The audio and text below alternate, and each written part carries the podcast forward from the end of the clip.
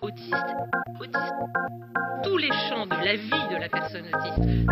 Autiste, autiste, Est-ce que je suis autiste Autiste autiste, autiste. les adolescents ou les jeunes adultes Autiste. autistes Adulte autiste, adulte autiste. Autiste, Je suis autiste Asperger. autiste, Syndrome d'Asperger. autiste, autiste. Bande d'autistes, le podcast qui parle d'autisme autrement.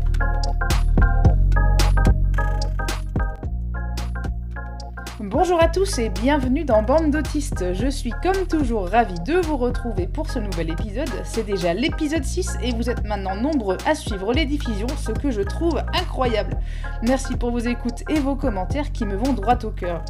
Aujourd'hui, on aborde le deuxième volet de ce double épisode sur le diagnostic. Dans le premier épisode, je vous expliquais comment on peut se faire diagnostiquer en France et pourquoi c'est souvent un chemin de croix pour les personnes concernées. J'ai eu quelques retours d'entre vous qui me disaient que le processus leur paraissait décourageant, c'est pourquoi il m'a semblé important de faire un épisode entier sur les raisons de se faire diagnostiquer. Malgré les difficultés, je ne connais pas une personne autiste qui se soit fait diagnostiquer et qui l'ait regretté. Au contraire, l'immense majorité a vécu ce moment comme fondateur pour aller mieux et enfin faire valoir ses besoins. Mais il y a aussi quelques désavantages que je souhaitais également aborder. Ce sera donc le sujet de cet épisode. En deuxième partie d'épisode, nous aurons une interview d'Alec qui nous expliquera les difficultés qu'il a eues à accepter son diagnostic d'autisme. Avant de rentrer dans le vif du sujet, je voulais aussi relayer un appel que j'ai vu en commentaire. Un auditeur demandait s'il existait un groupe d'entraide à Bruxelles ou des rassemblements pour personnes concernées par l'autisme. N'hésitez pas à m'envoyer des infos si vous en avez pour orienter cette personne ou d'autres qui habiteraient à Bruxelles en Belgique. Comme d'habitude, n'hésitez pas à vous abonner pour suivre la sortie des différents épisodes et faites-moi part de vos commentaires.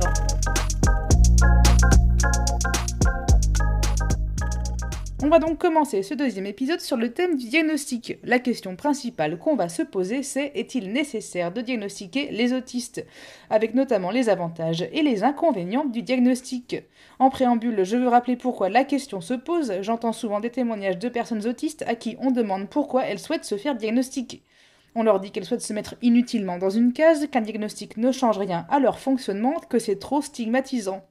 Moi-même, j'ai entendu quelques réflexions à l'époque où mes recherches sur l'autisme commençaient. On m'a ainsi dit que j'avais probablement des traits autistiques, mais qu'il n'était pas nécessaire pour moi d'appliquer un diagnostic complet, qu'il ne servait à rien de vouloir me coller une étiquette sur le front. Ces remarques reflètent bien sûr la peur du mot autisme qui est encore bien présent en France et ailleurs. Cela vient aussi souvent de personnes qui ne réalisent pas à quel point c'est insécurisant émotionnellement de ne pas avoir d'identité fixe. J'en parle plus largement dans l'épisode de bande d'autistes qui traite de l'empathie. Une personne qui sait à peu près qui elle est aura parfois du mal à s'imaginer ce que cela fait de ne pas être certain de son identité. Ces réactions un peu négatives font que certains autistes hésitent à se faire diagnostiquer, les connaissances du grand public sont encore limitées sur le sujet de l'autisme, on a donc peur de la stigmatisation. Mais se faire diagnostiquer reste cependant essentiel pour la majorité des personnes qui se découvrent autistes. Petite précision, quand je parle de diagnostic, je parle de diagnostic entre guillemets officiel, c'est-à-dire délivré par un centre ressources autisme ou un médecin. Je ne vais pas rentrer dans le débat de la validité de l'autodiagnostic, je précise simplement que ce n'est pas l'objet de cet épisode. Je veux aussi dire que certains autistes ne ressentent pas le besoin de se faire diagnostiquer officiellement, certains d'entre eux considèrent que les caractéristiques de l'autisme expliquent leur fonctionnement, et ils en tirent parti sans ressentir le besoin d'y apposer un diagnostic formel. Mais la majorité des personnes autistes ou se soupçonnant autistes que je connais ont à un moment ou un autre choisi de passer par un processus de diagnostic. Pourquoi? C'est ce qu'on va essayer de déterminer dans cette première section qui traite des avantages du diagnostic pour les personnes autistes. Une première raison qui revient constamment, c'est que les personnes souhaitent se débarrasser d'une culpabilité constante qu'elles ressentent et que j'ai moi-même longtemps ressenti. Beaucoup de personnes autistes ou atypiques vivent en effet avec un énorme poids sur les épaules, celui de ne jamais rentrer tout à fait dans le moule, de ne jamais parvenir à s'intégrer à des groupes sociaux, la sensation aussi de toujours tout faire de travers. Être autiste non diagnostiqué, c'est souvent aller dans des soirées la boule au ventre, en espérant très fort ne pas faire de faux pas cette fois-ci c'est se mettre en couple en coupant volontairement une part de notre personnalité qu'on ne montrera jamais à notre conjoint ou notre conjointe de peur de ne pas être accepté. C'est aussi très souvent se sentir fou, entendre qu'on exagère, qu'on est trop sensible, qu'on ne fait pas d'efforts, que pour le reste du monde c'est facile de passer son permis, d'envoyer des CV, de se faire des amis ou de prendre rendez-vous chez le coiffeur. Alors à l'âge adulte, on cache à tout prix cette différence grâce à tout un tas de stratégies, mais dans le fond, on a toujours cette culpabilité qui nous ronge. Et c'est cela que le diagnostic peut apaiser en partie. Pour prendre mon exemple personnel, depuis que j'ai été diagnostiquée, je me culpabilise beaucoup moins quand j'annule un rendez-vous parce que je suis épuisée socialement. J'ai plus d'indulgence pour moi-même quand je pique une crise parce que je me suis perdue dans les couloirs du métro, par exemple. J'ai aussi appris à travailler moins et à moins m'en vouloir quand j'explique à un de mes clients que je ne vais pas pouvoir rendre un travail le jour prévu. Bon, pour les bourdes sociales, je me culpabilise encore beaucoup, mais on va dire qu'il y a du progrès. Un deuxième avantage de se faire diagnostiquer, c'est que cela légitime notre appartenance à un groupe social. Souvent, les personnes autistes ont du mal à intégrer des groupes sociaux. Moi, personnellement, j'ai très souvent eu l'impression d'exister à la périphérie, de ne jamais vraiment réussir à m'intégrer de manière fluide, malgré mes efforts colossaux. En tant qu'autiste, on a souvent du mal à trouver notre tribu, puisque souvent notre tribu ne sait même pas qu'elle existe. Se faire diagnostiquer, c'est donc potentiellement pouvoir trouver plus facilement ses pairs, et ça fait une différence considérable. Moi, par exemple, depuis que je me suis entourée de personnes qui fonctionnent comme moi, j'ai fait des bons énormes en termes de stabilité émotionnelle et j'ai beaucoup moins de périodes à vide qu'avant. C'est bien sûr souvent incompréhensible pour les personnes neurotypiques. Celles-ci évoluent dans un monde qui fonctionne majoritairement comme elles, elles ont donc du mal à se figurer ce que cela fait d'exister en décalage constant. Enfin, un des avantages plus pragmatiques du diagnostic, c'est qu'il ouvre la porte à certaines aides. Certains autistes bénéficient ainsi de l'allocation adulte handicapé qui leur permet d'avoir un appui financier. Les autistes sont une population très précaire, cette allocation peut donc leur permettre de vivre tout simplement. Et l'avantage n'est pas que monétaire, une reconnaissance officielle de ces difficultés par un organisme d'État, cela peut permettre de faire un vrai travail de fond et d'apprendre à se lâcher un peu plus la grappe. Le diagnostic ouvre aussi la porte à des statuts spéciaux, comme la reconnaissance de la qualité de travailleur handicapé ou RQTH. Les personnes autistes peuvent ainsi être accompagnées dans une recherche d'emploi ou dans les emplois qu'elles occupent. Le statut des personnes handicapées peut aussi donner d'autres avantages. Pendant le confinement, les personnes autistes sont ainsi davantage autorisées à se déplacer, par exemple. Il y a donc pas mal d'avantages concrets, mais je veux insister sur le fait que les avantages du diagnostic sont très souvent psychologiques. Cela permet à des personnes en errance diagnostique de se retrouver. Cela permet aussi d'avoir une assise. Si vous êtes autiste et que vous fonctionnez en apparence à peu près normalement, vous entendrez peut-être malheureusement souvent les gens vous dire que vous ne pouvez pas être autiste puisque vous parlez, vous regardez les personnes dans les yeux, vous avez un emploi, etc., etc., etc. Un diagnostic est donc un talisman précieux pour les jours où l'on doute de ses particularités. Voilà pour les avantages du diagnostic d'autisme. On va maintenant passer aux inconvénients du diagnostic. Une grande peur que je retrouve souvent chez les personnes autistes, c'est celle de la stigmatisation. C'est facile à comprendre, le mot autiste est encore très très chargé, en particulier en France. J'ai déjà évoqué l'image non reluisante des autistes et ça n'est vraiment pas un mythe. Au début, quand j'ai appris que j'étais autiste, j'ai eu la naïveté de croire que je pouvais en parler à tout le monde. Il ne m'a pas fallu beaucoup d'interactions pour me rendre compte qu'une fois que l'on révèle son autisme, certaines personnes peuvent s'adresser à nous comme si on était des enfants ou qu'on ne comprenait rien à rien. Dans les relations personnelles, c'est déjà très agaçant, mais ça peut être plus grave lorsqu'on est confronté à une institution, aux forces de l'ordre, à des médecins, etc. Comment peut-on faire valoir ses droits si l'on a en face des personnes qui sont convaincues qu'on est à moitié idiot? C'est donc un élément qui peut faire hésiter. Je connais des femmes autistes qui ne souhaitent pas que leur autisme soit révélé par peur qu'on considère qu'elles sont de mauvaises mères. En cas de divorce, l'autisme d'une personne peut ainsi être utilisé contre elle afin de justifier une garde favorisant l'autre parent. Oui, c'est affreux, mais ça existe encore. On comprend donc que certaines personnes soient prudentes. Heureusement, les choses bougent dans le bon sens, mais c'est quand même quelque chose à prendre en compte. Un des avantages du diagnostic peut aussi être plus personnel. Si l'on écarte l'opinion des autres, le diagnostic peut être difficile à avaler car ce n'est pas anodin de s'appliquer le qualificatif d'handicapé. Surtout que certains autistes militent pour que nous ne soyons pas vus comme handicapés, mais simplement comme des gens qui fonctionnent différemment de la norme. Souvent, accepter le diagnostic est donc un long processus qui peut chambouler énormément. C'est un peu comme un deuil de la personne qu'on pensait être. Enfin, se faire diagnostiquer, c'est aussi souvent confronter ses besoins et son identité aux autres, et cela peut s'avérer compliqué. Révéler son autisme, cela a souvent des airs de coming out, avec des craintes similaires car les réactions ne sont pas toujours acceptantes. Parfois, on ne nous croit tout simplement pas. Mais l'avantage, c'est que cela permet de faire un tri entre les personnes qui nous acceptent telles que nous sommes et celles qui ne veulent pas nous comprendre. Là aussi, c'est un lent et parfois douloureux processus.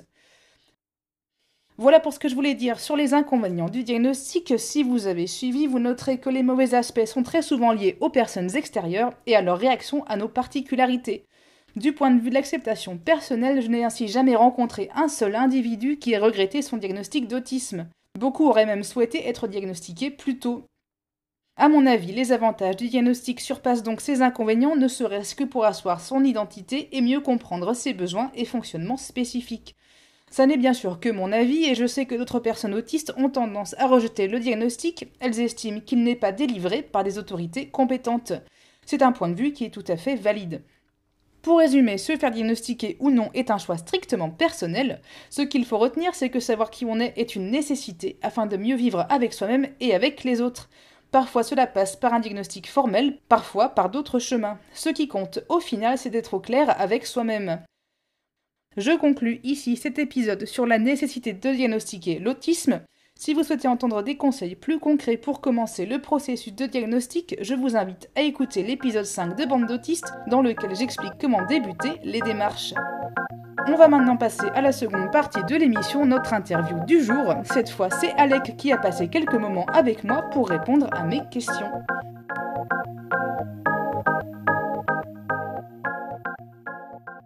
Bonjour Alec et bienvenue dans Bande d'autistes. Est-ce que tu peux commencer par te présenter? Bonjour, je m'appelle Alec et j'ai 29 ans. Je suis autiste depuis toujours, mais j'ai été diagnostiqué à l'âge de 27 ans. D'accord. Euh, donc tu as été diagnostiqué il y a deux ans. Est-ce que tu peux m'en dire un peu plus sur euh, la manière dont ça a été évoqué, le fait que tu puisses être autiste? Euh, Ma famille s'en doutait et ils m'ont... Enfin, ils ne m'en avaient pas vraiment parlé. En tout cas, pas jusqu'à ce qu'on me présente un dossier sous le, sous le nez pour me, pour euh, parler de moi-même. Et, euh, comment dire, j'ai, j'ai rempli le dossier, j'ai, j'avais eu beaucoup de mal parce que, ça, enfin, ça, ça venait un peu, un peu de, de nulle part. Et, puis, euh, ensuite, euh, ils ont envoyé le dossier. Mon père est, est a envoyé le dossier à, au CRA de Limoges où j'ai où il m'a accompagné pour euh, que j'aille voir un psychiatre qui m'a diagnostiqué sur place. D'accord. Donc ça a été relativement rapide pour toi. Euh, donc tu me dis que ça a été un peu une surprise euh, quand on t'a mis le dossier sous le nez. Est-ce que il y a eu un moment où tu as lu des descriptions d'autisme et tu t'es dit que en fait il y avait un truc qui collait un peu quand même? Bah je oui. Je enfin je m'en tenais vraiment au, au, aux bases les plus les plus banales de, de l'autisme, le, le fait qu'on qu'on soit plutôt qu'on ait plutôt du mal en situation de sociabilité, qu'on qu'on peut se concentrer longtemps sur euh, des choses en particulier sans vraiment s'enlacer. Et j'ai je ne sais pas, je, je voyais quelques quelques similitudes entre moi et les autistes, mais j'ignorais que l'autisme Asperger existait et personne ne m'en avait parlé. Donc euh, je ne me voyais pas correspondre au moule, entre guillemets. Mmh, ouais, je vois. Et euh, tu corresponds à un, cas qui est assez rare parmi les gens que j'ai eu dans le podcast, c'est-à-dire que euh, l'hypothèse, elle n'est pas venue de toi, elle est venue de ton cercle personnel. Et du coup, est-ce que à cause de ça, ça, ça a été plus difficile pour toi d'accepter le fait que tu étais autiste vu que c'est pas venu de toi? Oui, ça l'a été. Enfin, je j'avais parlé de, de, de, mes similitudes avec les autistes, mais mon, enfin c'était il y a, il y a beaucoup d'années quand j'avais commencé quand j'avais commencé à m'isoler. Euh, mais mon père me disait non, tu n'es pas autiste, tu ne corresponds pas à l'autisme. Et euh, je l'ai cru. D'accord. Qu'est-ce qui a fait que ça a été si compliqué pour toi d'accepter le fait que tu étais autiste? Euh... J'avais encore les stéréotypes dans la tête. Et puis, vu que l'hypothèse ne venait pas de moi, je, je, ne m'étais pas préparé mentalement à tout ce que cela voulait dire. Et j'avais des problèmes sociaux, des problèmes euh, de qui étaient qui sont très personnels mais euh, pour moi c'était un peu comme euh, comme un marchandage est-ce euh, que mes mes mes problèmes sont liés à l'autisme? Est-ce qu'ils sont liés au fait que je suis un loser? Est-ce que je suis Euh, et euh, et euh, ça, pour moi, ça, c'était un, une assez grande souffrance. Hmm. Et euh, tu disais que tu as commencé un peu à te poser des questions au moment où ton isolement a commencé. Donc il y a eu un lien quand même entre le moment où tu as senti qu'il y avait une grosse différence chez toi et le moment où tu tu t'es un peu renfermé sur toi-même, c'est ça? Euh, oui. J'ai, été isolé pendant sept ans. Et euh, à la base, c'était à cause d'une grosse dépression parce que j'avais, parce que à cause de tout un tas de problèmes liés à l'université et, euh, et, je, et je, je, ne voyais pas les choses s'arranger et je ne, enfin, je, ne comprenais pas vraiment.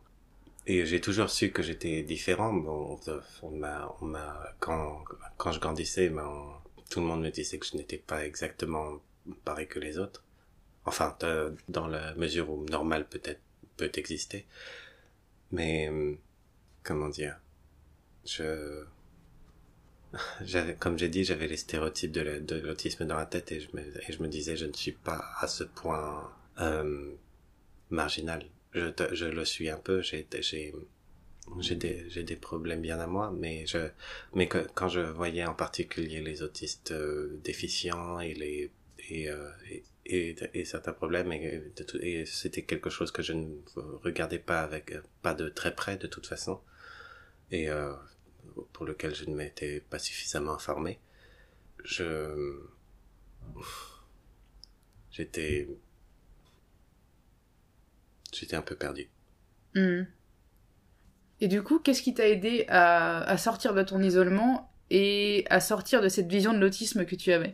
Eh bien, j'ai rejoint, un groupe euh, d'entraide avec euh, des autistes euh, euh, de tout type qui viennent y participer.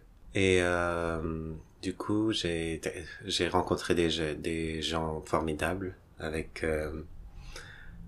avec euh, des, personnalités bien à eux qui ne correspondent pas du tout aux, aux stéréotypes euh, qu'on peut se faire euh, dans les médias et, euh, dans le dans la culture euh, entre guillemets générale.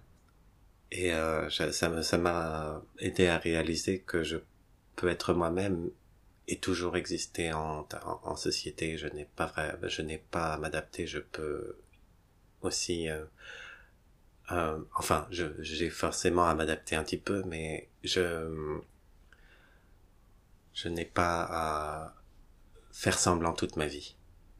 Et euh, ça, c'est extrêmement important pour moi. Parce que ça me permet de, de me découvrir davantage sans avoir, à, sans avoir avoir recours justement à, aux outils de narration et à la simulation et au, euh, à l'échappatoire, quoi. Du coup, maintenant que tu as rencontré des personnes autistes qui étaient similaires à toi et qui avaient des fonctionnements qui te parlaient plus que ce que tu t'étais représenté, est-ce qu'il y a quelque chose qui t'a surpris en fait? À quel point ça n'est pas vraiment le handicap que je pensais que c'était. Enfin, ça, ça peut l'être, mais c'est c'est juste une c'est en particulier une différence. C'est nous ne sommes pas faits pour vivre dans une société qui est qui est construite par des neurotypiques et je pense que c'est ils ont leurs propres problèmes, nous avons les nôtres et c'est diffi- difficile de faire la part. Hmm. Donc tu penses que les difficultés qu'on qu'on a euh, pour exister au sein de la société, euh, c'est avant tout un problème entre guillemets culturel, c'est ça? C'est deux cultures qui euh, qui arrivent pas à bien Mm. communiquer? Euh, oui, et puis euh, je pense que les autistes ont plus de mal avec le conformisme et, et à s'adapter aux attentes des autres, ce qui est difficile pour, euh, en particulier pour moi. Pour clore euh, l'interview, euh, je voudrais que tu me parles un peu de tes passions. Qu'est-ce qui t'intéresse en particulier? Euh, énormément de choses, mais euh, ce qui m'intéresse en particulier, c'est la narration, tous les médias narratifs, que ce soit le- les livres, euh, le cinéma, les séries, les, les dessins animés, les jeux vidéo, les tout ce qui raconte une histoire en particulier. Et euh, ce qui m'intéresse beaucoup, c'est non seulement l'exploration des, des, histoires, mais aussi la, la manière dont elles sont construites. Tout ce qui est euh, la trame narrative, le, le, le langage. Je trouve ça fascinant. Qu'est-ce qui te fascine en particulier là-dedans? C'est un monde que l'on peut construire, où on peut explorer des parties de nous-mêmes qu'on n'explorerait pas autrement, et euh, où on peut également envisager les conséquences de quelque chose qu'on a qu'on n'a pas forcément envie d'explorer dans, dans dans la vraie vie. C'est ça permet de de faire ressortir et d'analyser les les choses euh, qu'on préférait garder en nous sans dans dans une situation sociale. En gros, euh, euh, la fiction pour toi, ça peut être euh, comme une sorte de recherche sociale que tu fais dans un environnement uniquement de test et pas en, en, en environnement réel, c'est ça? Oui. C'est ça. Et puis ça, ça, ça permet également d'explorer des concepts philosophiques, des, des, euh, que se passerait-il si ça permet ça c'est un peu comme être un acteur en, soi si on est si on est en train d'écrire. C'est on, on essaye de s'imaginer soit dans une dans, dans un personnage que, qui ne correspond pas forcément. Et donc on peut explorer ce que nous ferions dans telle situation si nous étions telle personne. Ce qui est absolument fascinant pour moi. Mmh. On va s'arrêter là-dessus merci beaucoup Alec d'avoir répondu à mes questions pas de problème voilà, bande d'autistes, c'est fini pour aujourd'hui. Je vous invite à vous abonner pour suivre la diffusion des prochains épisodes. N'hésitez pas à me laisser un commentaire ou à liker cet épisode. En attendant la suite, n'oubliez pas de rester ouvert et prenez soin de vous.